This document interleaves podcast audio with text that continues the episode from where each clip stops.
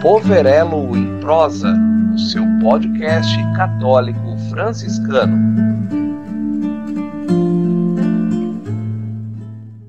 Olá, meus amigos e amigas, paz e bem. Eu sou a Meire, da Pastoral da Comunicação, do Santuário Senhor do Bonfim, e juntos com a Paróquia Maria Imaculada, trazemos mais um podcast Povorello em Prosa. Hoje, nosso tema hoje é a carta encíclica Fratelli Tutti, que vai falar sobre a fraternidade e a amizade social. E, novamente, temos a alegria de acolher o Frei Marcelo, frade menor, capuchinho. Agradecemos muito a sua presença, Frei, e a disponibilidade de partilhar seus conhecimentos e experiência no campo da justiça, paz e integridade da criação.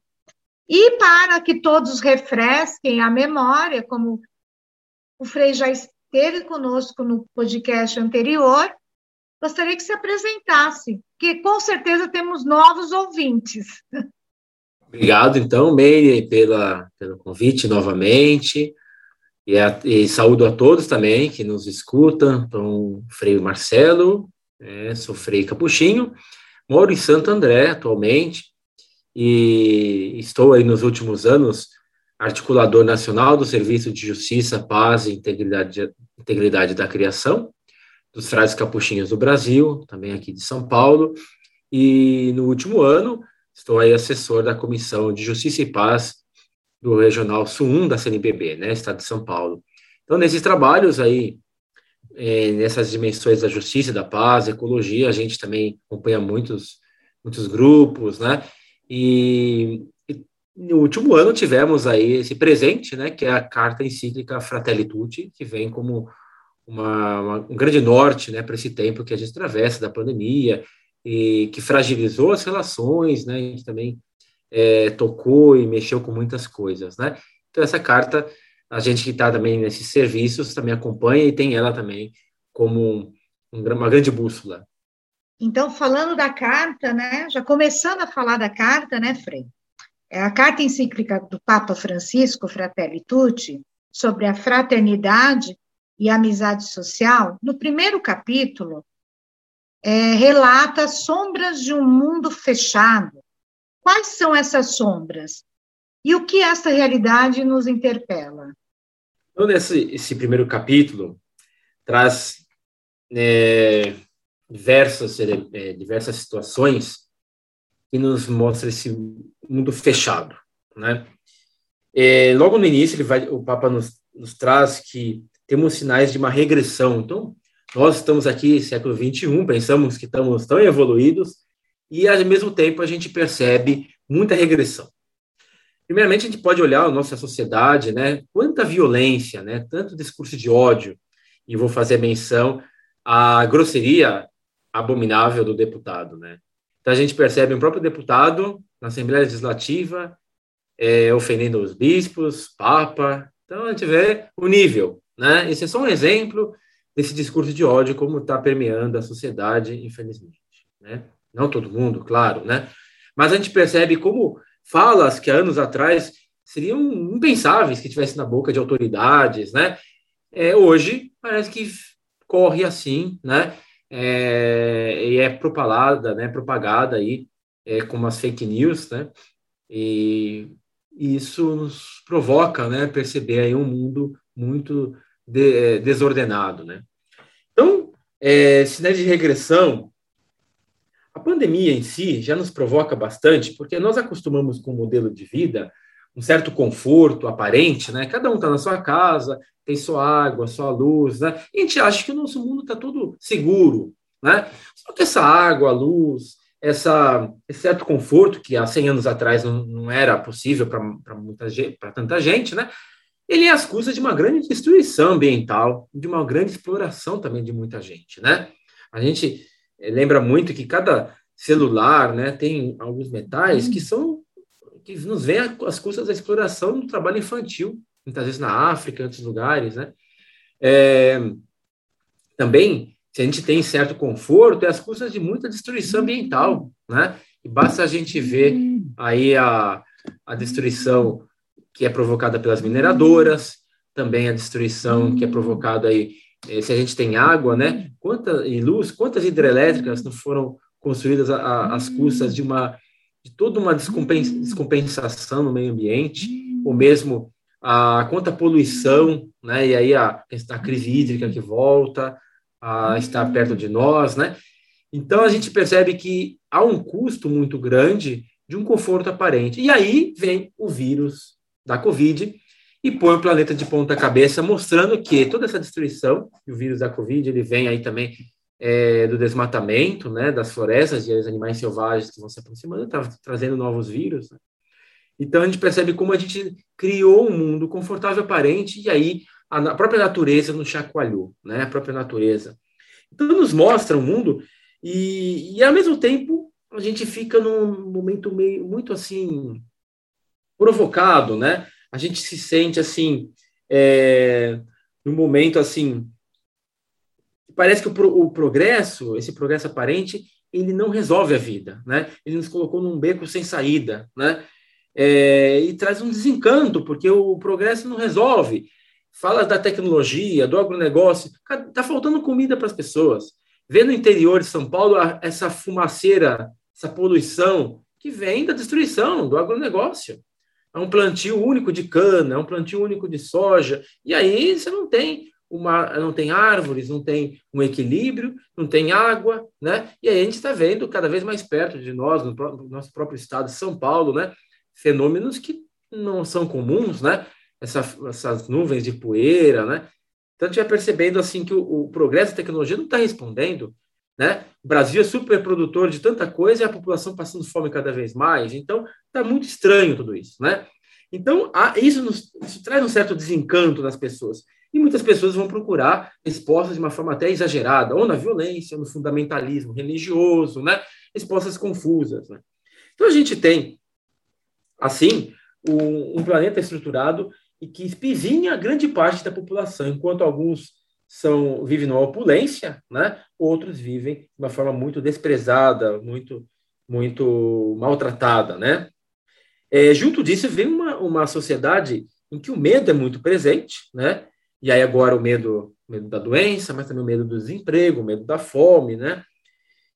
E, e medos ancestrais, como diz o Papa na, nesse primeiro capítulo, né? É, existem medos ancestrais que pareciam ter sido superados mas estão escondidos no meio da gente, né? A gente acha que é super evoluído, né? Usamos tantos aparelhos, tecnologias, mas às vezes somos muito é, limitados ainda, né? A gente não consegue conversar um com o outro ainda, a gente não consegue criar diálogo, fazer pontes, né? A gente vive, parece que pessoas lá atrás tinham mais sabedoria que nós, né? A gente às vezes tem uma é, uma dificuldade de lidar com os outros, né? De criar comunidade, de criar um mundo mais humano, né? Então, muitas vezes, essa tecnologia aparente, que nos, nos faz pensar que somos evoluídos, é aparência, porque, em grande parte, os valores humanos não acompanharam essa evolução é, tecnológica ou evolução também aí de outros setores da sociedade, né? Então, a gente percebe é, é, esses limites e uma das formas de manter esses limites presentes, e dominar né, a, as pessoas, é o desânimo. E aí, no, no início, do, Papa traz, traz assim, diz que a melhor maneira de dominar é semear o desânimo. E a gente vê todo, todo dia notícias muito ruins, né? muitas vezes provocadas pelo próprio governo, né? pelos governos. Né? A gente fica pensando, nossa, esse governo não tem mais o que fazer, não, porque todo dia provoca um problema, destrói um, um direito, desmonta é, políticas sociais. Mas parece também que isso é um esquema, não só que ganham dinheiro com esses montes, que também ganham, mas também é um, é um esquema para realmente deixar a população para baixo. Né? E esse desânimo, o Papa diz, não devemos desanimar, porque o desânimo é uma forma de deixar as pessoas paralisadas. Olha, está tudo ruim, vamos ficar parado e o mundo vai acabando. Então, o desânimo é uma forma de dominar as pessoas, perceber, é, que elas percebam o mundo como tão difícil, tão já deteriorado e fiquemos paralisados. Não é o caminho, ao contrário. Então, o desânimo é uma estratégia muito ruim de dominação. Isso diz o Papa, hein? Logo no início dessa, dessa carta, nesse primeiro capítulo, né? E a gente precisa estar muito atento a manter a esperança, porque esse desânimo realmente ele é, é pensado, né? Ele é pensado. Então, eu quis trazer em algumas palavras, né? Como esse modelo globalizado, esse modelo de uma economia é, aparentemente diz que resolve os problemas, não resolve, né? A fome crescendo, cada vez mais pessoas sem emprego, né? Então, que deixa as pessoas em situações muito limites, né? Tanto pelo medo, como também pela pobreza, né? E também a ilusão da comunicação, né? Que muitas vezes não aproxima as pessoas, mas alimenta que, é, posturas de ódio que as pessoas pessoalmente nem falariam umas para as outras, né? Na, nas meios de comunicação, as pessoas soltam os cachorros e pessoalmente o que pessoalmente não fariam, né? Então, todos esses fechamentos, né? Eles nos provocam muito, né? Para um modelo de vida é, em que a gente muitas vezes se comunica, é, tem muita informação, mas não tem elementos, não tem, não tem conteúdo, né? Uma enxurrada de informações, né? E cada vez mais as informações controlando a gente, né? Tanto controlando as nossas, as, a, o que a gente faz, como também manipulando, né? As pessoas para se ver, veja somente a questão da vacina, né? Quanta fake news aí confundindo as pessoas para não se vacinar e não se cuidar. Então esse mundo, é, o Papa é, traz presente, né? Esses elementos e traz no finalzinho a palavra esperança, né? Como eu já dizia. No finalzinho ele diz, a última frase desse primeiro capítulo, caminhemos na esperança. E lembra ainda São Francisco. Logo no início da carta, o Papa retoma São Francisco várias vezes. E ele traz Francisco como um homem também da escuta, né? No mundo que também, muitas vezes a gente fala assim, precisa o lugar de fala, né? Ah, tem um lugar de fala. Lembrar também no lugar de escuta, né? É muito importante o lugar de escuta escutar, e aí lembra de São Francisco, é, Francisco de Assis escutou Deus, Francisco de Assis escutou o outro, Francisco de Assis escutou a natureza, Francisco de Assis escutou o mais pobre, o mais frágil, né? A necessidade da gente escutar, né? Com tanto barulho, inclusive nos meios de comunicação, é, tantas coisas na, na família, né? Tantas tribulações, né?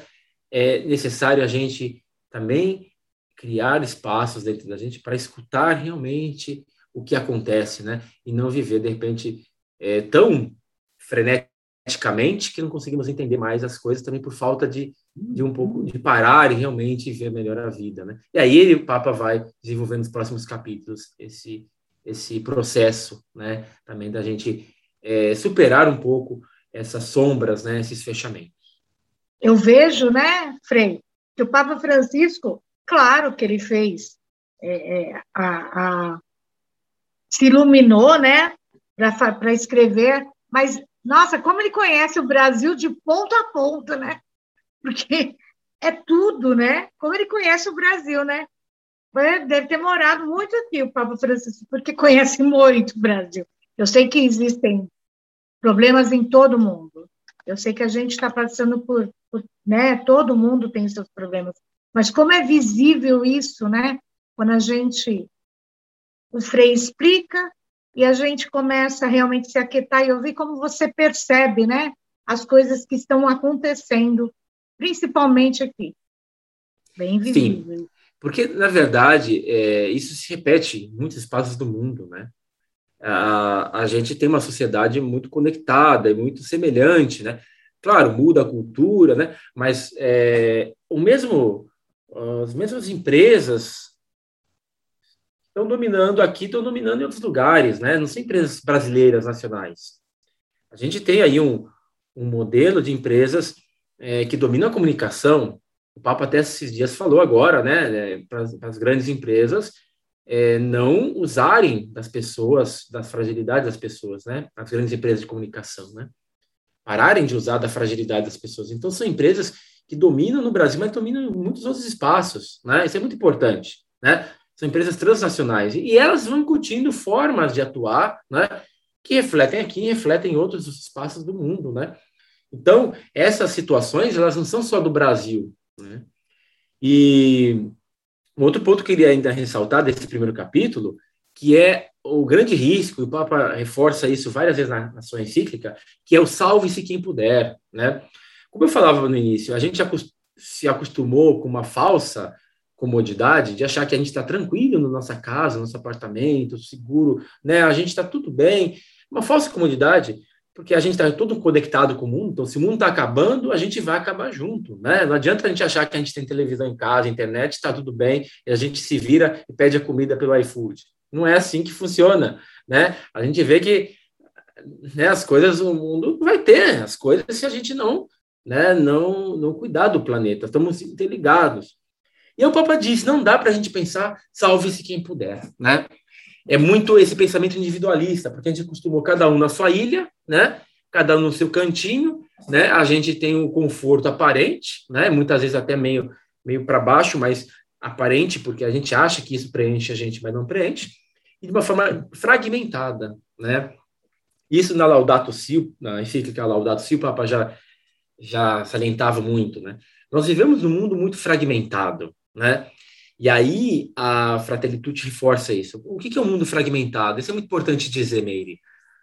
O mundo fragmentado é assim. É, a nossa sociedade não é só que ela é dividida entre ricos e pobres, mas se a gente olhar num bairro, no, num prédio luxuoso, muitas vezes o, o, o pai não fala com o filho, fala por mensagem, então eles estão ali, né? Aquele modo né, fragmentado de comunicação, mas também um vizinho às vezes não conversa com o outro, né, na correria da vida. Mas do lado da favela também acontece assim. Às vezes na, na, periferia, no bairro periférico também. Às vezes na correria as pessoas uma não conversam com a outra, o vizinho não conversa com o outro, né? A gente vê um mundo muito fragmentado nas famílias. Mas não só. O mundo fragmentado também na escola. Às vezes uma matéria que a gente aprende não dialoga com a outra, né? Um negócio assim desconectado. Mas também na saúde. Na saúde, muitas vezes você vai no médico, o médico cuida só do pé, o outro só da perna, o outro só da barriga, o outro só do coração. É muito separado. Claro que a especialização, as especializações têm um sentido, porém, muitas vezes a gente não olha o todo, né? A gente compartimentaliza muito. Na política nem se fala, muitas vezes um setor do órgão público não conversa com o outro, e aí a gente vê que sai, né? Muitas vezes os projetos saem um monstro, né? Tudo desconectado, né? E na religião também. Muitas vezes é aquele pensamento, uma coisa é dentro da igreja, outra coisa é fora, né? Então a gente separa a vida, a vida dentro da igreja, a gente escuta um santinho fora, a gente é outra pessoa. Não consegue integrar. Então a gente vive num mundo muito fragmentado. E aqui também, essa divisão de países, tudo divide a gente, mas na prática a gente é conectado é muito conectado, né? O que está acontecendo nos outros espaços do mundo está afetando a gente, seja de poluição, seja de problemas, seja de conquistas, né? A vacina foi descoberta em outro lugar, veio para cá, né? Então, assim, a gente está conectado de uma forma ou de outra, né? É, e o planeta, para mim, está dando limites muito sérios, né? Muito sérios, isso tem sido ressaltado cada vez mais. Então, isso é muito importante, pensar, salve-se quem puder, é uma mediocridade grande que a gente pode estar tá cultivando e está muito forte nesse individualismo, né? Nós só vamos, é, só vamos nos salvar juntos, né? E a pandemia mostrou muito isso. É, à medida que a gente se uniu, muita coisa melhorou. E o Papa diz ainda na encíclica La Fratelli Tutti, o vírus do individualismo pode ser muito pior que o vírus da pandemia, da Covid, né? Porque a, a, o Covid é muito difícil, mas se a gente se dividir e se matar, piora muito, agrava muito. Se a gente se ajudar, muita, a gente sairia muito mais rápido, né? E a gente viu quantos milhares de mortes aconteceram na Covid, que por falta de informação, por desencontro, por né, tanta bobagem, né? Muita gente que não se cuidou, não usou máscara, ou foi exposta, né? Poderia ter, sido, ter tido um, um apoio maior para as pessoas não se, não se, expuserem à toa, né? Então, isso é dados, né? A gente tem na CPI tudo isso comprovado, né? Milhares e milhares e milhares, a maioria dos, dos 600 mil mortos poderia não ter morrido, né? Então a gente vê o, como o cuidado um com o outro faz a diferença, né? A gente tem os vírus, a gente tem, mas como a gente se cuidar juntos, esse é o caminho. Então vamos lá, né? A gente tem um caminho, a gente sabe, queremos esse caminho, mas a partir daquela realidade né, dessa realidade do primeiro capítulo, né? Aí tem o ícone, o ícone do samaritano nos é apresentado como modelo para a construção de um novo templo. Poderíamos falar sobre essa passagem bíblica que com certeza é muito iluminadora. Nós temos o Papa, de modo muito pastoral, né? Não é uma carta complicada, mas uma carta realmente muito acessível para todo mundo. Ele traz a parábola do bom samaritano, muito conhecida, de que um homem estava ferido, importantíssimo, é um homem quase morto, quase morto. Não é um problema assim pequeno, né? É, que ele poderia se virar. É um homem que está quase morto e passa lá o levita, passa o sacerdote. Interessante que são pessoas religiosas, hein? São pessoas religiosas. E aí nos faz pensar nós que somos da igreja, das igrejas. E são indiferentes. Passam longe. Não é que se preocuparam, foram ver o que podiam fazer, passam longe, indiferentes, nem olham, indiferentes. Isso é sério. E viu o samaritano, que é o mal visto naquela sociedade, estrangeiro mal visto, e tem atitudes muito importantes. Eu queria que a gente estivesse atento a isso. O samaritano, no primeiro momento, ele tem compaixão. Ele vê e tem compaixão. Né? Ele tem sentimento, vamos dizer assim. Ele sente junto que aquele homem ferido e está quase morto. Não é uma pequena coisa, pequena dificuldade que ele conseguiria se resolver. Não, sozinho não. É alguém que precisaria do samaritano. E ele está quase morto e o, o, o, samaritano tem compaixão. E não para na compaixão, como muitas vezes pode acontecer com a gente. A gente tem dó, mas fica vendo na televisão, chora, mas está ali, parou nisso. Não, ele vai ter atitudes. Ele desce, ele vai ao encontro, ele toca, ele resgata, ele cuida, ele usa dos seus bens, né? Ele vai usar do que ele tem, usa do seu transporte, que é, é um animal, mas poderia ser o nosso carro, né? E vai cuidar até o fim. Então ele tem atitudes. Então o bom samaritano, ele tem sentimentos, vamos dizer assim, e atitudes, né? Ele tem a compaixão e atitudes práticas concretas até o fim. Então a gente pode perceber que ele também não é só que faz de má vontade sem sentimento. Né? A gente pode até fazer, ah, dou, dou para você, to, mas de má vontade. Não.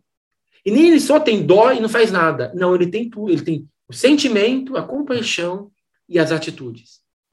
Nisso a gente percebe uma caridade completa. Completa. Eu poderia perguntar para cada um de nós, quem faz isso?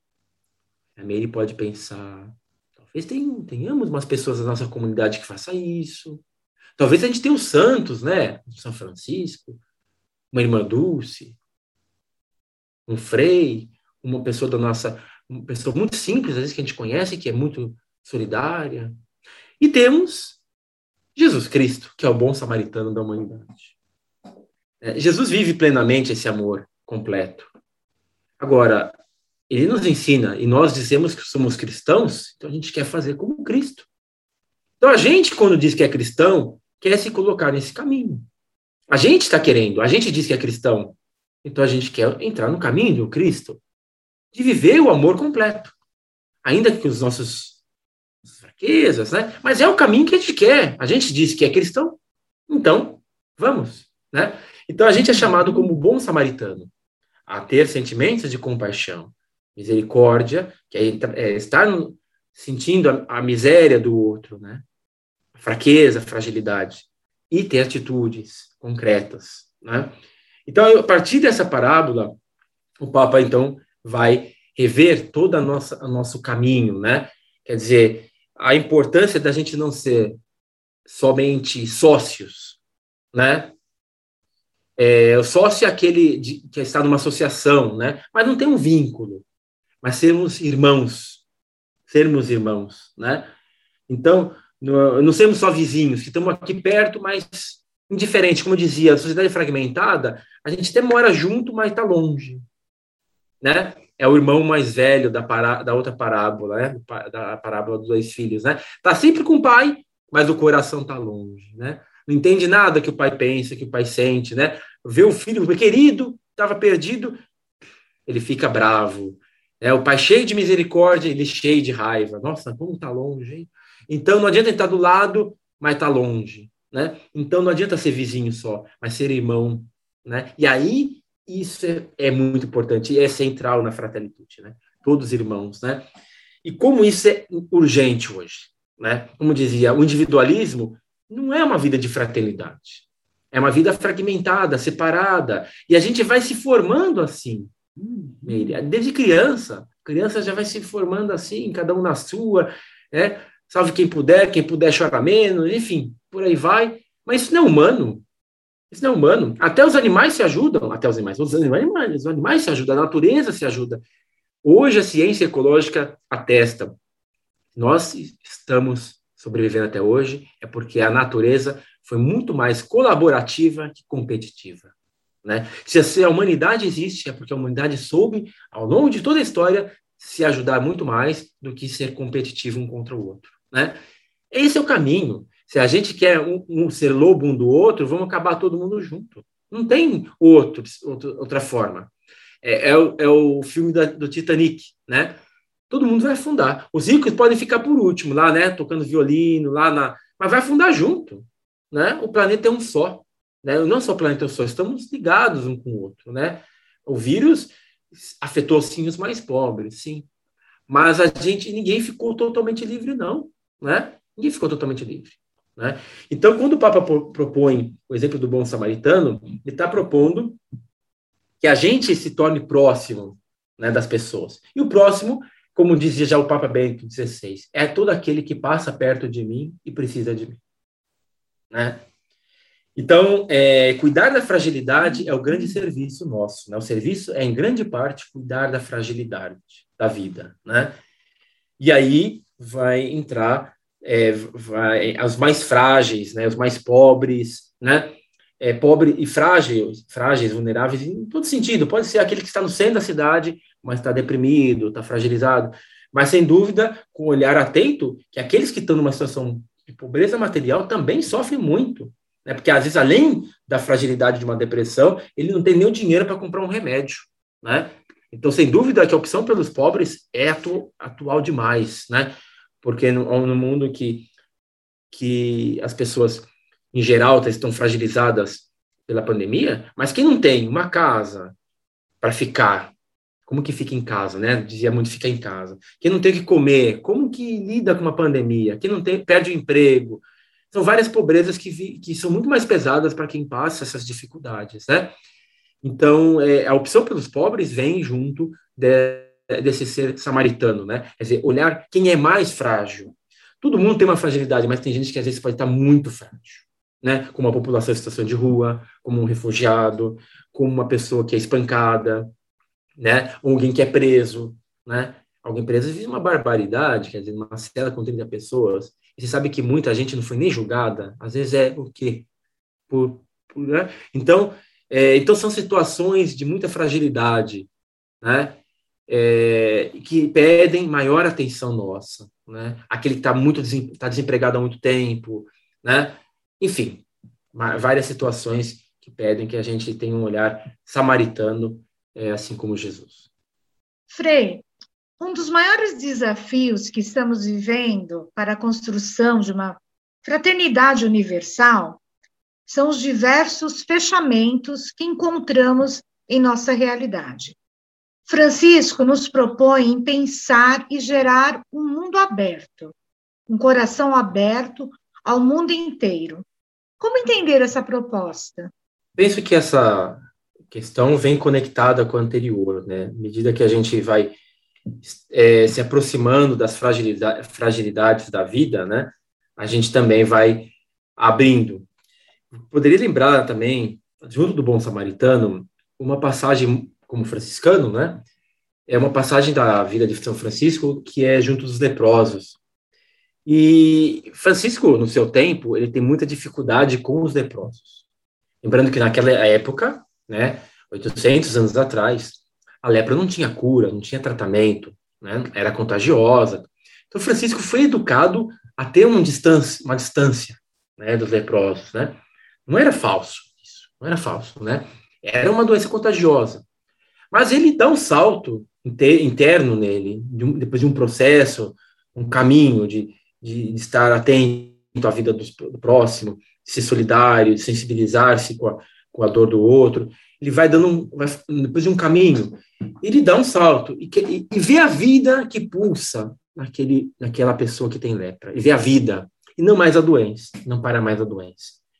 E é muito interessante como quando o Francisco relata esse, esse momento, é, essa, essa situação da sua vida, lá no final da sua vida, né, ele vai relatar, ele não relata os episódios mais, assim, a gente poderia pensar mais místicos, né, como do Monte Alverne, como no, dos, das, dos estigmas, ou do, da São Damião, não, ele não relata isso, ele relata, assim, o encontro com os leprosos. Muito, muito, muito, é, faz pensar muito. E, e Francisco de Assis, quando relata assim, esse episódio, ele faz um relato muito paralelo ao bom samaritano. Ele dizia assim: Eu estava em pecados, e o Senhor mesmo me levou a fazer penitência. Dois pontos. O que é fazer penitência? Ter, fazer misericórdia aos leprosos. Ele usa o mesmo termo do bom samaritano. Na parábola do bom samaritano, Jesus ter, termina, né, perguntando, né, quem é o próximo e diz: aquele que fez misericórdia. E, e Francisco de Assis também no seu testamento, né, no final de sua vida vai dizer: o Senhor me levou a fazer misericórdia. Não é simplesmente um sentimento e também não é um fazer assim, um ativismo por fazer, mas fazer misericórdia, uma misericórdia atuante, né, uma misericórdia transformadora que não concorda com a maldade, se indigna, com, a, com as exclusões, com os sofrimentos desnecessários das pessoas, e ao mesmo tempo se põe como irmão que cuida, né, que, que abaixa para lavar os pés, para cuidar da vida frágil. Né. Então, é, lembrando de Francisco de Assis, que ele é, mar, é marcante, né, e aí nós como franciscanos, né, que vai também trazer a experiência do bom samaritano para o seu tempo, e a experiência que o Papa também traz para o seu tempo. Papa Francisco, inspirado em São Francisco, né? Traz essa experiência também do cuidado. Se vivêssemos essa experiência do bom samaritano, a vida não seria melhor? A Igreja do Brasil já pensou isso há muito tempo, Meire. E a Igreja do Brasil pensou isso, e ela na quaresma, todo ano, ela já meditou profundamente. Se vivêssemos o amor fraterno a vida seria muito melhor, né? Porque, como o Papa disse, o vírus do individualismo é pior do que o vírus da Covid, né? Porque podemos ter a doença, mas se a gente não tem humanidade, a gente não sabe lidar, né? né? A gente não sabe lidar. E se a gente, mesmo com as dificuldades, ter humanidade, a gente vai superar junto, a gente vai encontrar caminhos, né? E aí, a Igreja do Brasil, como dizia, ela meditou profundamente nisso, e aí ela pensou: nossa, se todos vivêssemos o amor fraterno, o mundo mudava. E a Igreja do Brasil lança todo ano, pensou assim, assim como temos campanha de vacina, campanha disso, daquilo, vamos fazer uma campanha do amor fraterno. É uma boa, não é? E aí é a campanha da fraternidade. Todo ano é uma grande campanha. Por que ela fica na, na quaresma? Porque é algo muito importante para que realmente a gente encontre né? É a campanha, é, é sermos irmãos, dilatar o amor fraterno para todos os campos, né? Não só dentro de casa, também, mas também nas várias dimensões da sociedade, para todos os campos, né? No campo é, do trabalho, da educação, da escola, é, no momentos de convivência, enfim, todos os espaços. Se a gente for cri criando espaços e gerando um mundo aberto, né? um mundo de irmãos, né? não um mundo de competições ou um mundo de sócios, né? que é muito mais formal por interesses, mas um mundo realmente que nós sejamos nós, um nós, né? não somente um amontoado de pessoas. Né? É diferente pensarmos nós. O nós é mais do que um, uma soma de pessoas. Família não é só quatro, cinco pessoas juntas. Elementos, indivíduos. É um algo mais aquelas pessoas criam história junto, elas criam relações, elas criam um lar, né? Uma comunidade não é só você juntou ali 100 pessoas isoladas, não, ela cria relações, cria um amor, cria uma história, ela cria algo, uma comunhão. Entende? Então, nós é muito maior do que soma de pessoas. Eu vou dar um último exemplo disso. Uma floresta não é só soma de 100 árvores. É uma floresta, um bosque, é um clima que se gera, é um equilíbrio de chuvas, é, é a água que vai brotando, né? Então, a floresta não é só sem árvores. Ah, eu cortei sem árvores. Você, você acabou com com o equilíbrio do ambiente, entende? Então, família, um bosque. Então, o nós, o todo, é muito maior do que as partes isoladas, entende? Isso o Papa fala também é, em outros momentos, né? Então, é muito importante isso, né? Perceber a fraternidade cria esse nós, né? Esse nós, que é o povo de Deus, né? E, e aí vai gerando o um mundo aberto, né? E a gente é convidado a muito isso, né? Pensar que a fraternidade é um grande valor, né? E as religiões precisam ajudar a, a alimentar as fraternidades. Não adianta de viver separado todo mundo. Isso não resolve. E esse é um modelo que está sendo cada vez mais enfatizado, né? As pessoas isoladas, divididas, né? É, é, desligadas uma da outra, né? E a pandemia, no primeiro momento, até parecia que provocava um modelo diferente, né? Mas isso foi no primeiro momento. Depois a gente já viu quanta barbaridade, né? Quanta gente querendo pisar em cima da outra, né?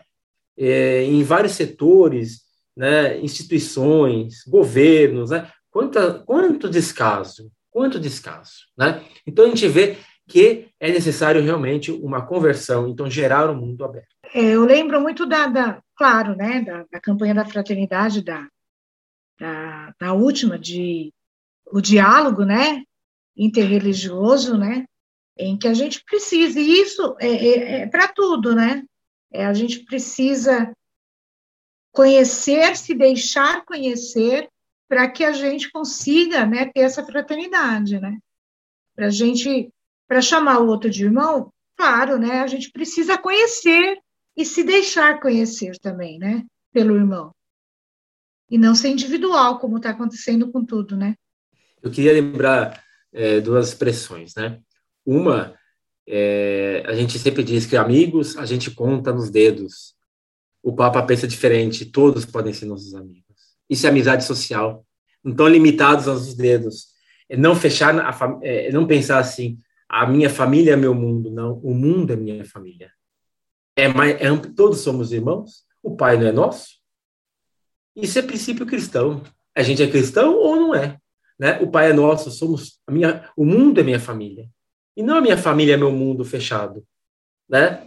Não, o mundo é minha família, né? Então, é, Jesus quando provoca Meire, é, os, os, seus seguidores, né? Deixar pai e mãe, no fundo, não é um desprezo aos pais, não é um desprezo à família de origem, não é isso. O mundo judaico é um mundo que, para se proteger, ele se fechava muito no clã, que é aquela família ampliada, né, de, sei lá, de 50 pessoas, né? mas ele fechava naquele grupinho, né, para se proteger.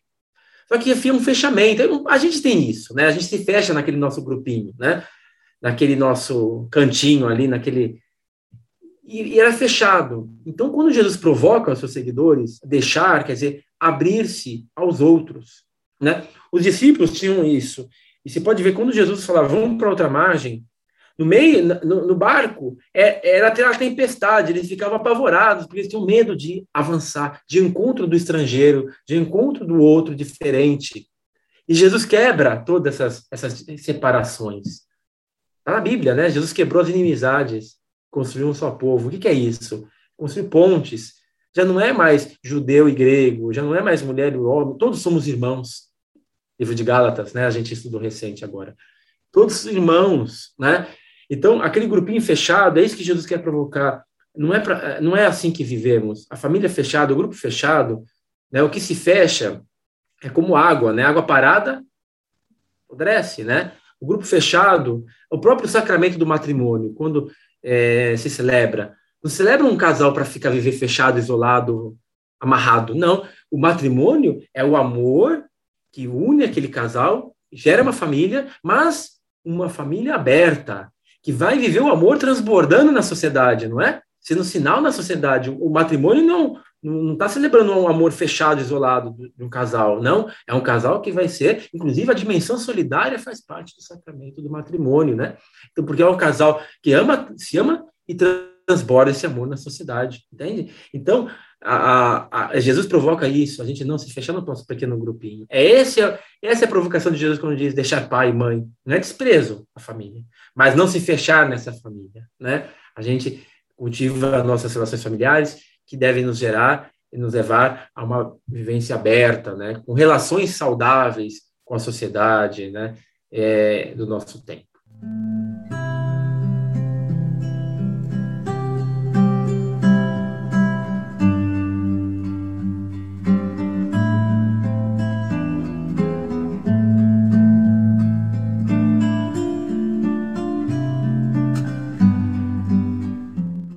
VI já afirmava que a melhor caridade é a política. Nesta carta do Papa retorna a esse tema da melhor política. Tema espinhoso, né, para a nossa realidade. O que ele nos propõe? Sim. É, o Papa cita algumas expressões sobre a política, eu acho muito interessante. É, eu quero até repeti-las aqui. Primeiro, primeiro, dizer que política é o cuidado bem comum, a gente escuta muito isso, né? é o cuidado do, nosso bairro, é um cuidado da cidade, isso é política. Né? Não estamos falando de um partido ou de outro, estamos falando que política é isso, política polis, cidade. Mas o Papa diz o seguinte, um indivíduo pode ajudar uma pessoa necessitada. Muito bom. Mas quando essa pessoa, quando ele se une a outros para gerar processos sociais de fraternidade, justiça para todos, ele entra no campo de uma caridade mais ampla caridade política. Entendem? Entendem? Então, eu posso ajudar, eu posso ajudar a Meire, eu posso ajudar uma pessoa ali. Mas se eu me uno com mais gente, né, para fazer uma, uma, uma ação maior, isso é caridade política, porque é uma caridade que está impactando no bairro, está impactando na cidade. Isso é caridade política. Eu até gosto de usar o termo caridade política, caridade social. Há uma, uma confusãozinha na cabeça das pessoas, mas eu acho que isso tem até alguns que provocam, né? para deixar as pessoas confusas mesmo. As pessoas pensam assim, ah, a questão social, como se não fosse uma coisa ligada à igreja, fosse assim, ah, é um favorzinho que a igreja quer fazer para o mundo, sei lá, uma filantropia, não é isso, né? Faz parte, é, é a caridade social, é o transbordar da nossa prática, né? Então, assim, eu estou ajudando uma pessoa, mas se eu ajudo mais, né, estou transbordando na minha cidade, estou transbordando no meu bairro. E aí o papo ainda continua no, no item, no, é, no outro item, né? é, diz assim: é caridade acompanhar uma pessoa que sofre? Sim, sim. É, aí vai dizer assim: alguém que ajuda um idoso a atravessar um rio é uma caridade. Mas se constrói uma ponte para essa pessoa é, caminhar, também é caridade. Entende? Então, então, se a gente começa a construir estruturas, ou se a gente transforma a realidade, isso também é caridade.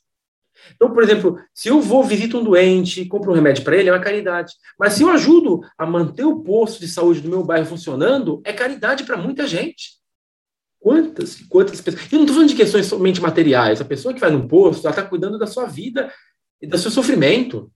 É alguém que está escutando ela, a escutando, é alguém que está ali tirando um pouco da dor dela, entende? Então, isso é algo muito importante para o ser humano. Então, se eu ajudo a manter aquele posto aberto, funcionando, isso é uma ação política, porque é uma ação que toca o bairro, toca a cidade. Entendem?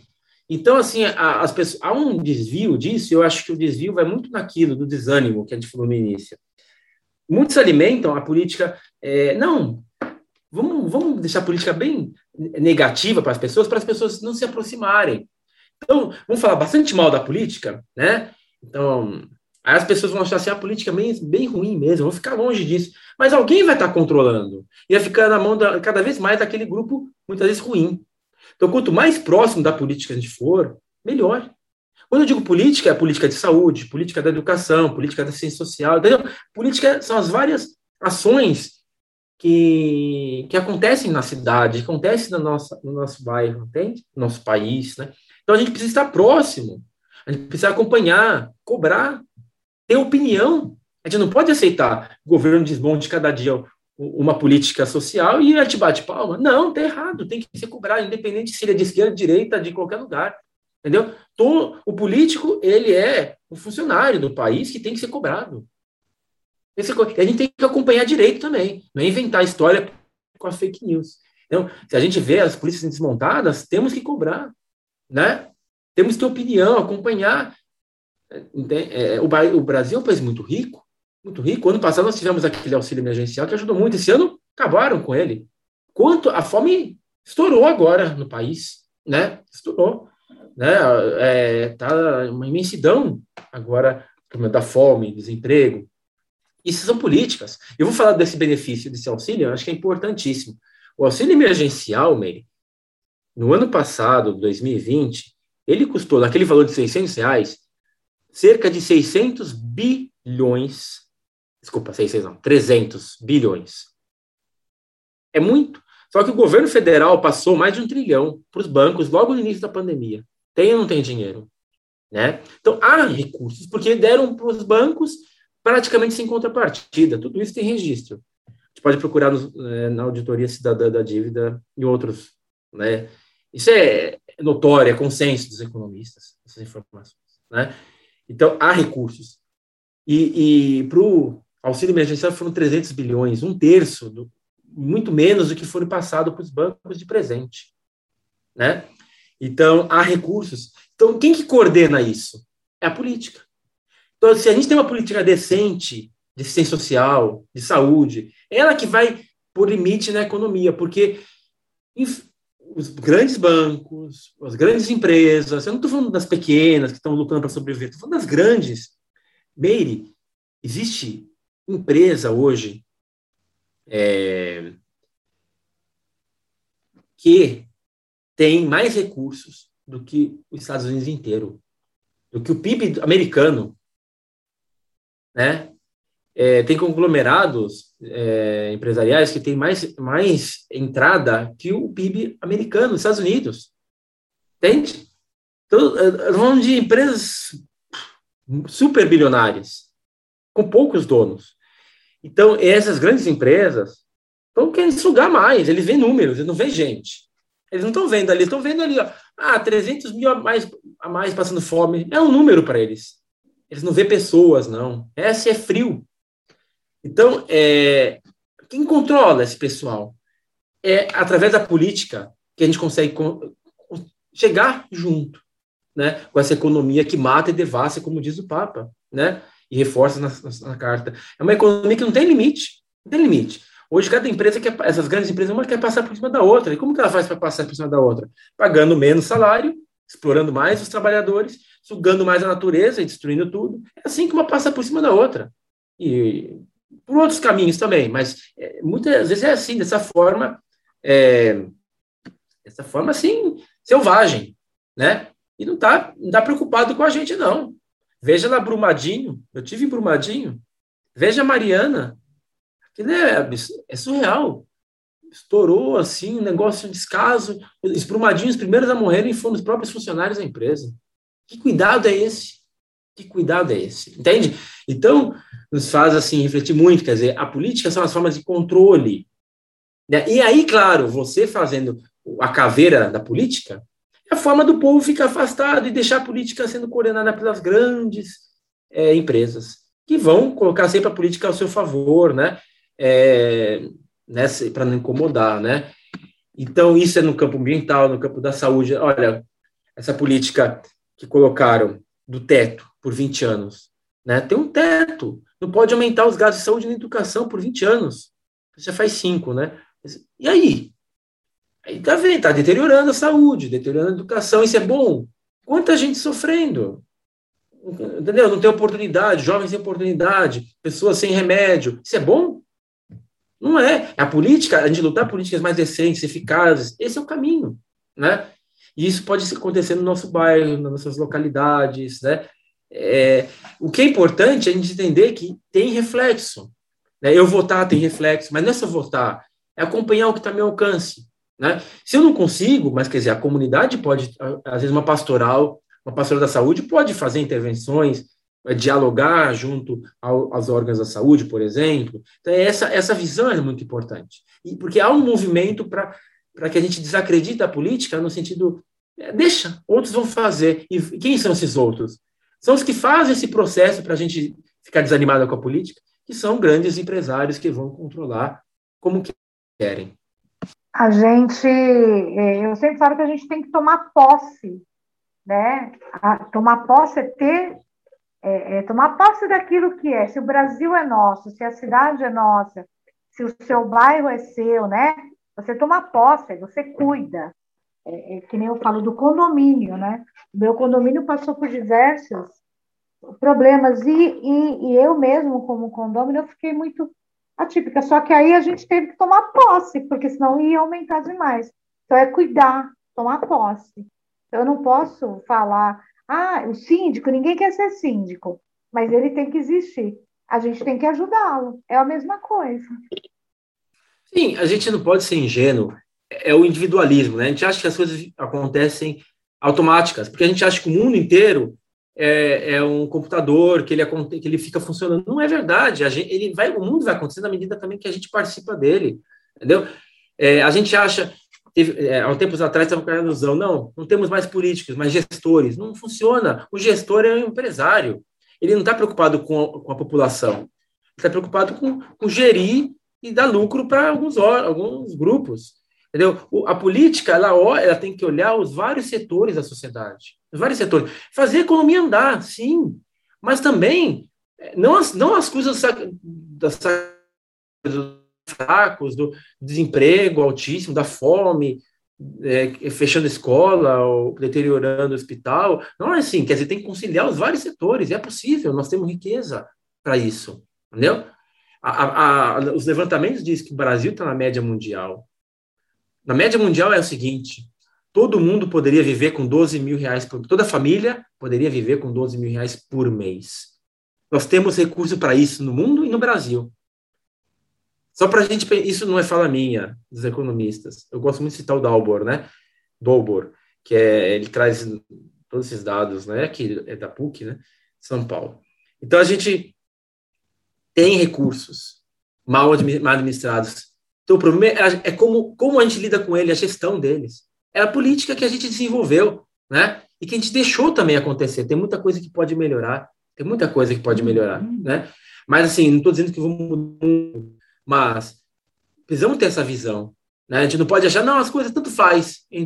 Tanto faz, não, tanto faz, não. As coisas podem ser muito piores se a gente também não cuidar. Né? É a mesma coisa na família da gente. A gente vai pensar, ah, tanto faz, tanto faz. Não é tanto faz. Se a gente não cuida da casa, ela deteriora. Se a gente não cultiva diálogo na família, vai ficando um pé de guerra. Entendeu? A gente é, a gente é participante da vida. E essa cultura nossa anestesia a gente, como se a gente estivesse numa, né, voando no planeta. Não, a gente a vida depende da gente. E aí vem a pandemia. Toda essa destruição tá levando a gente para o limite ambiental. Aí vai, isso reflete no social, né? E aí eu digo, lembrava de Brumadinho, é, a questão de Brumadinho, aquela a população. Quem imaginaria que poderia acontecer aqui no Brumadinho? Não imaginavam. Ainda que tinha barragem com risco, mas as pessoas não imaginavam. Então a gente vê que cada vez mais a gente tem as situações vêm contra a gente e a gente acha que não acontece com a gente. Acontece sim. Acontece sim, né? A África existe, tá? Não, é, não vamos achar que não existe, não, existe sim. E, e, querem muitas vezes fazer do Brasil um espaço só para explorar, às vezes, as mercadorias, os recursos, né? Que é o que fazem com a África. Então, a gente precisa estar atento. Frei, em vista de uma nova cultura mundial, quais os passos que Francisco nos apresenta para o diálogo e amizade social, e para a construção de um novo encontro. Sim, o Papa trabalha, então, no, já no, no, final da sua carta, né, no penúltimo, antepenúltimo capítulo, a questão do diálogo e da amizade social. Né? Algumas passagens assim são bem, bem relevantes. É, primeiro, a gente é, vai percebendo essa agressividade que vai vai sendo alimentada, né? Quer dizer, isso não ajuda, né? Então, a dificuldade da gente é, é, poder também é, ter tempo para o outro, né? A gente vê alguém que tem um problema, que vai pegar nosso tempo, a gente já né, não tem, não, não consegue lidar com isso, né? A gente não quer ter alguém que um problema dos outros para nos incomodar, tirar nosso tempo, né? Isso para é, toma essa, essa forma de, de pensamento, né? Então a gente precisa é, sair desse fechamento, né? Muitas vezes a gente não quer incômodo nenhum, não quer incômodo nenhum, né? E o Papa, então, vai dizer assim, né? Um verdadeiro diálogo, a gente vai ter a capacidade, né? É, de entender o sentido daquilo que o outro diz e faz. mesmo que a gente não vá assumir aquilo como convicção própria. Então, eu consigo escutar o outro, mesmo que ele pense diferente de mim. Né? Assim torna possível ser sincero, então a gente não vai fingir, ah, eu, o que eu penso. Mas não vamos deixar de dialogar e procurar pontos de contato. Né? Por exemplo, entre as religiões, um católico e um evangélico. Eu posso ser amigo, e nós temos muitas experiências. O brasileiro, no fundo, eu acho que o brasileiro ele tem essa, essa tem muito presente isso, né? Sabe lidar com as pessoas, criar amizade, tem muito isso. Por isso que eu acho que essa forma, esse discurso de ódio não é muito do brasileiro, não. Foi incutido por interesses, né, de alguns grupos de dividir o povo, né? E por isso que a gente tem que ser esperto e não ficar dentro dessa divisão enquanto alguns estão ganhando, né? O povo fica brigando enquanto isso vão acabando com a nossa economia, acabando com os nossos direitos, tá? Então, o brasileiro, acho que ele tem uma capacidade de, de criar pontos. Não todo mundo, estou dizendo que a gente é tudo bonzinho, não, né? A gente, mas acho que muito, é muito presente no, no nosso povo brasileiro essa capacidade da gente criar pontos de contato. E aí a gente saber, mas também é preciso, isso é um treino, né? Porque muita gente quer impor, a gente quer estar com razão, a gente quer ouvir, enfim, né? Então, é, é a gente poder falar o que pensa, mas também poder escutar e respeitar pontos diferentes. E como a gente criar pontos de contato, como diz o Papa, ou pontos comuns. Então, assim, como eu dizia, um católico evangélico, a gente pode não ser tudo igual, mas muita coisa nos une e às vezes a maioria das coisas nos aproxima. Né? As diferenças são menores. Como uma família, né? Cada um é um, é um mas tem muita coisa nos aproxima. Muita coisa nos aproxima, né? Tem as diferenças, mas eu acho que é muito mais que aproxima, né? Mas claro que isso é um, é um exercício, né? Pede da gente. Não adianta eu sair gritando no momento, no momento que todo mundo está de cabeça quente. Tem, tem. Pede da gente, né? Como ter um, momento para conversar, dizer aquilo que a gente está percebendo, escutar também o que o outro está passando, entender um pouco, às vezes, os problemas que o outro tem, porque às vezes o outro ele pode ter um gênio diferente do meu, né? Passando, passando uma outra situação que não é a minha, né? Então, é, o diálogo pede muito isso, né? Eu encontro de pessoas diferentes, a gente não é igual, né? O outro não vai pensar igual a mim, né? Nem ter essa pretensão. E aí, o, sair um pouco dessa, desse, desse individualismo, de salve-se quem puder, acreditando que é possível, cultivar a amabilidade, né? Amabilidade. E nós não somos todos juntos. Isso, paz não é todo mundo ser igual, desculpa, juntos, iguais. Nós não somos todos iguais. Paz não é a gente ser tudo igualzinho, homogêneo. A paz é a gente saber é, respeitar as diferenças e permitir que a gente possa conviver juntos, né? Acreditando numa coisa que o Papa diz, é, o outro não ser só, não ser só aquilo que ele fez ou disse, mas ele é uma promessa, né? Que ele traz em si mesmo. Ele é uma promessa, ele, ele tem dons ali que ele pode, pode desenvolver, né? Ele é uma promessa. Todo, todas as outras pessoas são promessas. É difícil da gente pensar nisso, né? E o Papa traz uma expressão que eu acho muito interessante. Meire, eu vou até repetir. Ele diz assim: oh, se pudéssemos conseguir ver o adversário ou vizinho com os mesmos olhos com que vemos os filhos, as esposas, os maridos, pais, mães, como seria bom. Ele quer dizer, porque aquele afeto, claro que afeto papai é, é único, mas aquele, aquele, aquele que cultiva um querer bem na família. Por que a gente não pode cultivar esse querer bem também com os conhecidos, né? Até com o adversário, por que eu não posso cultivar isso? Por quê? São Francisco vai dizer assim que todo frade cuide do outro como uma mãe. E o frade não é da mesma família que o outro, né? Mas esse esse, esse, essa percepção de o outro, eu posso levar o meu querer bem também para pessoas bem diferentes, eh, pessoas diferentes de mim. Então ele estava fazendo uma provocação. Por que eu não posso também ele, é, transbordar esse querer bem que eu tenho dentro de casa também para as pessoas conhecidas, né? Tratá-las como irmão, tratá-las bem, cultivar. Claro, não vai ser o seu filho, mas eu posso cultivar sentimentos bons, educação, é, cordialidade, né? ajuda, ajuda a multa, a gente pode cultivar relações muito mais, muito mais humanas. E aí continua o papo assim: amamos a nossa sociedade? Ou continua a ser algo distante, anônimo? Que nos, não nos corresponde, não afeta, não nos compromete. Ué, a gente tem que acordar, Meire, né? Que falava, você falava assim do compromisso que você teve no seu prédio. A gente não vive só dentro de casa, isso é uma ilusão que colocam na cabeça da gente. A gente está dentro de um, de um bairro, de uma cidade, né? E agora, com essa vacinação, a gente começa, acho que, frequentar mais espaços. A gente precisa pensar muito nisso. A gente está no mundo, com muita gente. A gente ama a nossa sociedade, a gente se compromete, a gente quer construir algo melhor. Importante, não é só cada um suga o que, o que pode e o que o mundo se exploda. Isso, vamos explodir todo mundo junto, entendeu? Então, assim, se a gente ama, e, e o sinal do cristão é o amor, não é só amor dentro de casa, para aquele que eu já gosto.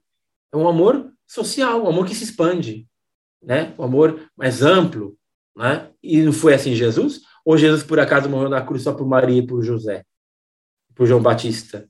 Ou foi pela humanidade? Hã? Ou foi pela humanidade? Né? Não foi só pela mãe, pelo pai, pela mãe Maria, pelo José, pelo João Batista. Foi pela humanidade, por todos, até por quem crucificou ele, Pai, perdoa.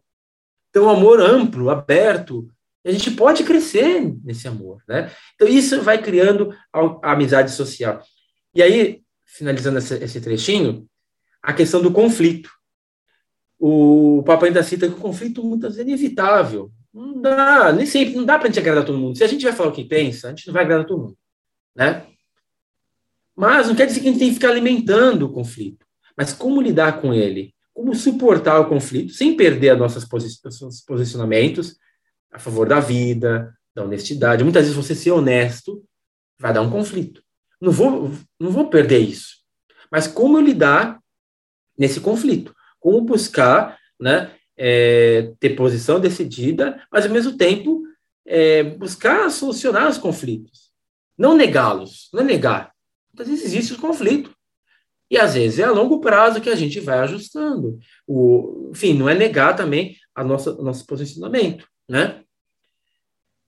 Então, é, é importante isso. E a questão do opressor ainda.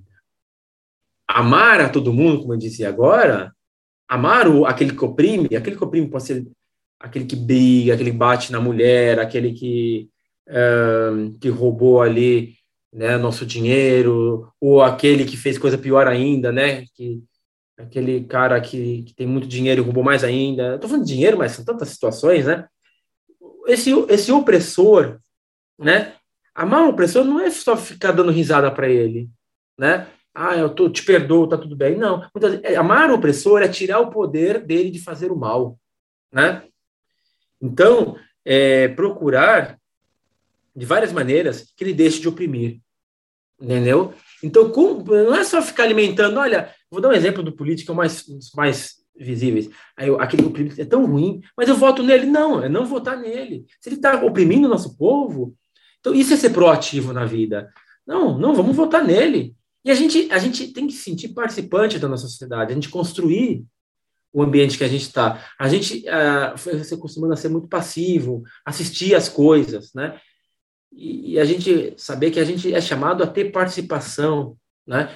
A gente pode ter uma participação cristã, quer dizer, se aquela pessoa está oprimindo, está prejudicando a minha comunidade, né? Pode ser uma liderança, pode ser, enfim, um médico ali. Eu estou dando exemplos assim muito soltos, tá? Não estou pensando, mas vamos supor um médico ali está prejudicando todo mundo que vai ali.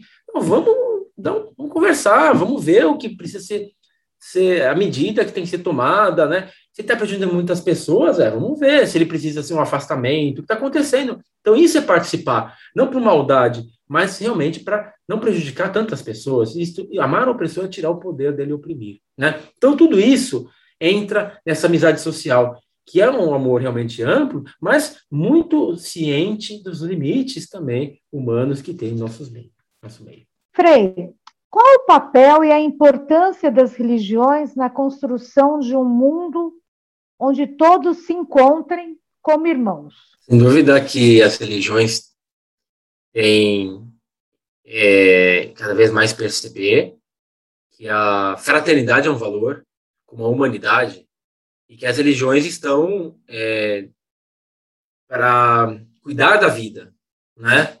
O próprio Deus, né?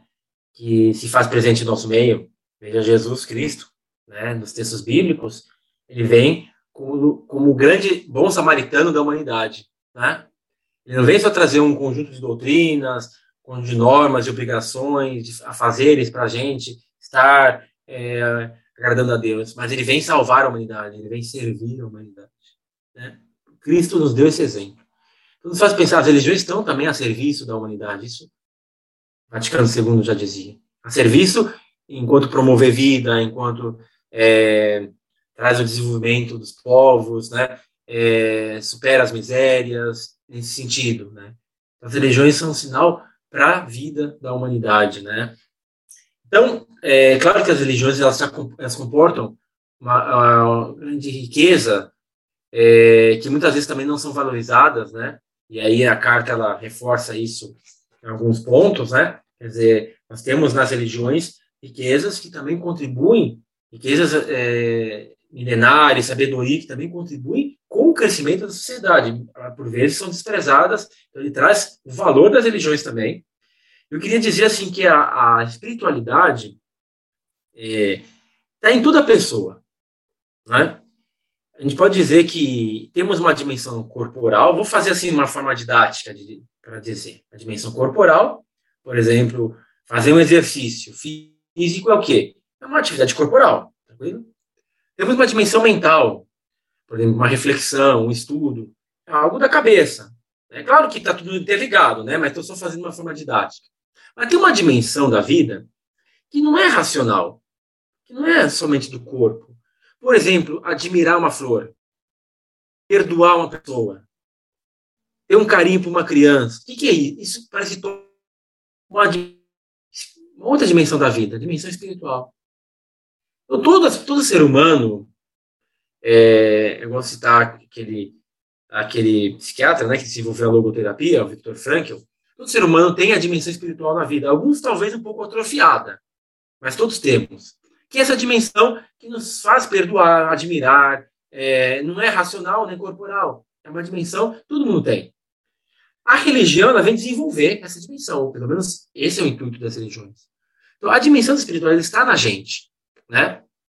E como dizia esse, esse autor e também outros, no momento de guerra, a gente vê como as pessoas desenvolveram essa dimensão, né? Alguns, né, é, no momento assim de provação, de guerra, mostram como grandes santos. Lembramos aí o Maximiliano Kolbe, mas outros como grandes monstros, né? Também, né? Então, o momento da pandemia também mostrou, né? mostrou um pouco as pessoas, né? Mostrou gente que era generosa, continuou fazendo generosidades heróicas. Lembrar um padre Júlio Lancelotti, por exemplo, né? E pessoas que já eram egoístas, que quiseram tirar mais ainda dos outros, se aproveitar, né? Como às vezes a gente viu nos bancos. Eu gosto de falar dos bancos porque o sistema financeiro tem sugado muita gente, né? Através dos juros e tudo mais, né? Eu não estou falando de uma pessoa ou outra, Estou falando de um sistema que enriquece poucos e suga muitos. E claro que são pessoas que estão atrás gerenciando. Mas, enfim, as religiões, então, elas vêm é, nos ajudar a encontrar também um caminho, né? a alimentar essa espiritualidade e também ajudar a gente a construir um mundo novo. Elas não são somente para a alma, mas são para a vida no seu todo, né? Então, as, as religiões têm essa contribuição Porém, é muito importante estar atento e o religioso, ele por vezes ele é mal usado também, né? Vocês sabem que para grandes barbaridades, né? É, por exemplo, a morte de 600 mil pessoas, né?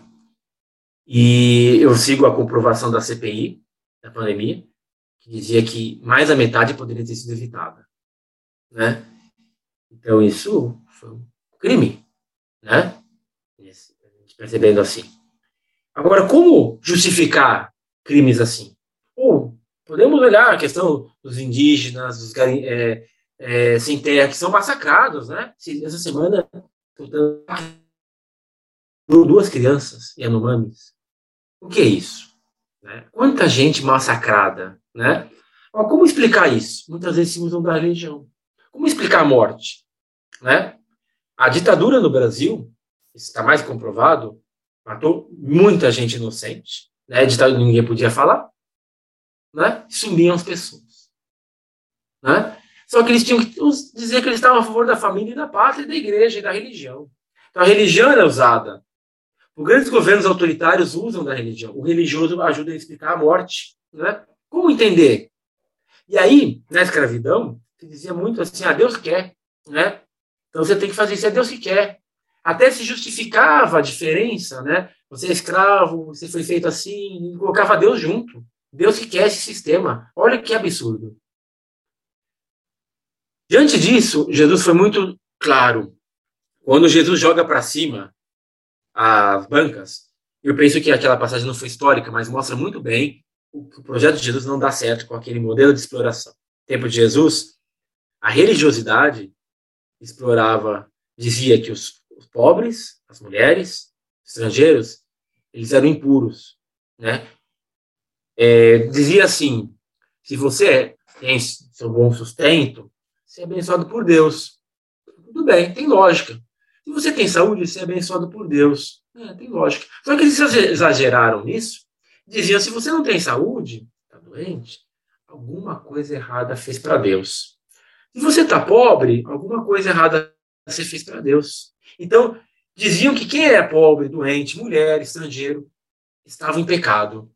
Ah, mas assim, foi, exageraram mais um pouquinho, disseram assim, ó, então você tem que pagar os pecados dando uma oferta no templo. E essa oferta, e a pessoa era pobre, pagava oferta, e continuava pobre, e continuava tendo que pagar oferta, porque ela estava amaldiçoada. Né? O estrangeiro, o doente. Não tem na Bíblia, nos evangelhos, os doentes que ficavam décadas doentes, ali tentando se nunca saravam. Jesus, quando, quando entra em contato com as pessoas nessas suas fragilidades, as levanta com seu imenso amor, e as pessoas não vão mais contribuir com a oferta. E aí, os líderes do templo não gostaram de Jesus. E aí, várias vezes quiseram jogar Jesus no precipício, até que um dia crucificaram ele, né? Então, Jesus. Mas a principal crítica de Jesus, além da exploração, é que mostravam o rosto mal de Deus. Não só exploravam as pessoas, sempre sugando a oferta, mas mostravam também que Deus estava castigando elas. Desfigurava o rosto do Pai. Isso, Jesus veio mostrar o contrário, que o Pai é misericórdia. Então não dava, não tinha como conciliar. Eu queria dizer que a religião também é mal, ela é usada e abusada por alguns, né? Para justificar a maldade, justificar o assassinato de gente, entende? Isso também existe, né? Então, a religião justifica a violência em muitos espaços, né? Mas a religião é uma grande força para trazer a paz, né, a fraternidade. E aí o exemplo do próprio, do próprio Papa Francisco, né? Como constrói pontes, né? E muito interessante o Papa quando foi para o Iraque, né? É um país que tem muita gente católica, não, mas foi um país tão massacrado, o Papa foi com gesto de humanidade. Jesus não ia só para os católicos, na verdade não tinha ainda, né? Na igreja, ele ia para todos. Não tinha né, aqueles que eram católicos não eram, né? A gente às vezes se fecha em cada rótulo esquisito. Jesus ia para os estrangeiros, os estrangeiros, samaritana, uma mulher, ela diz: Você é um judeu? Não pode conversar comigo? Um homem judeu? Jesus não se pega essas divisões que a gente inventou. Ele olha o todo da vida, ele olha a vida. Né? E é mais frágil. As religiões são chamadas a, a participar dessa construção. E muito tem a contribuir, muito contribuem nós percebemos cada vez mais nas religiões uma força que vem nos ajudar a um novo mundo mais fraterno e de paz. Ah, Frei, está terminando. Acabou nosso, está acabando o nosso podcast.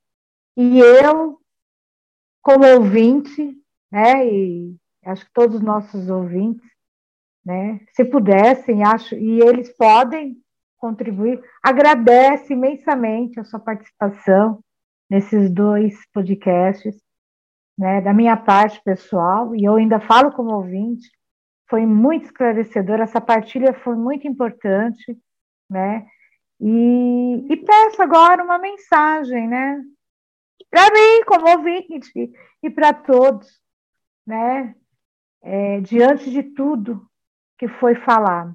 Eu agradeço imensamente ao convite, a partilha, e queria dar dois pontos. Primeiro, é, fraternidade é a mensagem dessa carta. Fraternidade é um passo a mais que solidariedade. Tá? Vou dizer assim, na solidariedade, né, uh, os desiguais se tornam iguais. Quer dizer, aqueles que não têm nada vão ficar igual. Né? Isso é partilha. Né? A solidariedade é isso. Os que não têm que comer vão receber. Solidariedade é os que, os que são desiguais vão ficar iguais. Na fraternidade, a fraternidade não. Ela permite que os iguais, os iguais sejam pessoas diferentes. Ou seja, ela respeita a diferença. Isso é fraternidade. Como numa família. Né? Não é só cada um ter o direito a ter igualzinho o mesmo pedaço de pão. Isso é, isso é justiça. É importante. Mas fraternidade vai a fundo. É a gente ter também a nossa diferença respeitada, valorizada.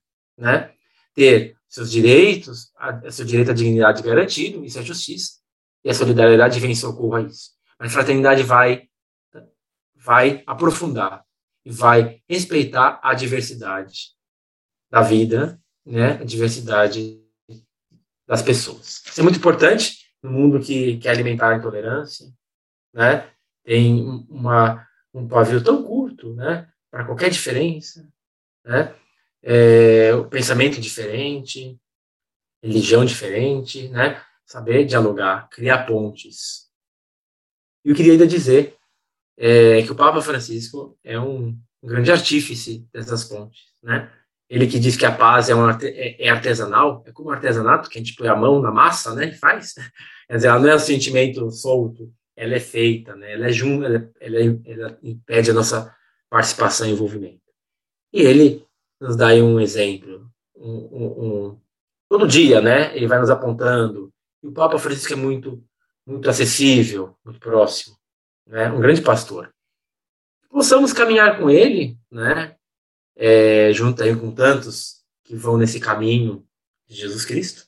Mas aí eu ressalto o Papa como aí também um, um grande pastor e, que nós possamos, no dia a dia, cada vez mais, ele que cria sempre processos, né? E agora esse processo sinodal, né?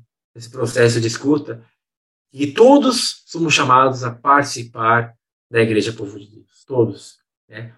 principalmente também os mais frágeis precisam ser escutados e serem envolvidos. Né? Isso é uma igreja sinodal, uma igreja que todo mundo faz parte. Né? Ela não está fechada em poucas lideranças, mas todo mundo. Nós sejamos uma igreja sinodal, uma igreja participativa, e assim, tomara, sejamos um sinal novo, um sinal reluzente para esse mundo que tanto Deus quer seja uma nova terra e um novo céu. Muito obrigado. Obrigada, Frei, muito obrigada a você por essa partilha. E vou terminar nosso podcast né, pedindo aos nossos ouvintes que partilhem, que sejam pontos, né? Que sejam pontos como o Frei é, é, acabou de falar. Eu sou a Meire e até o próximo podcast.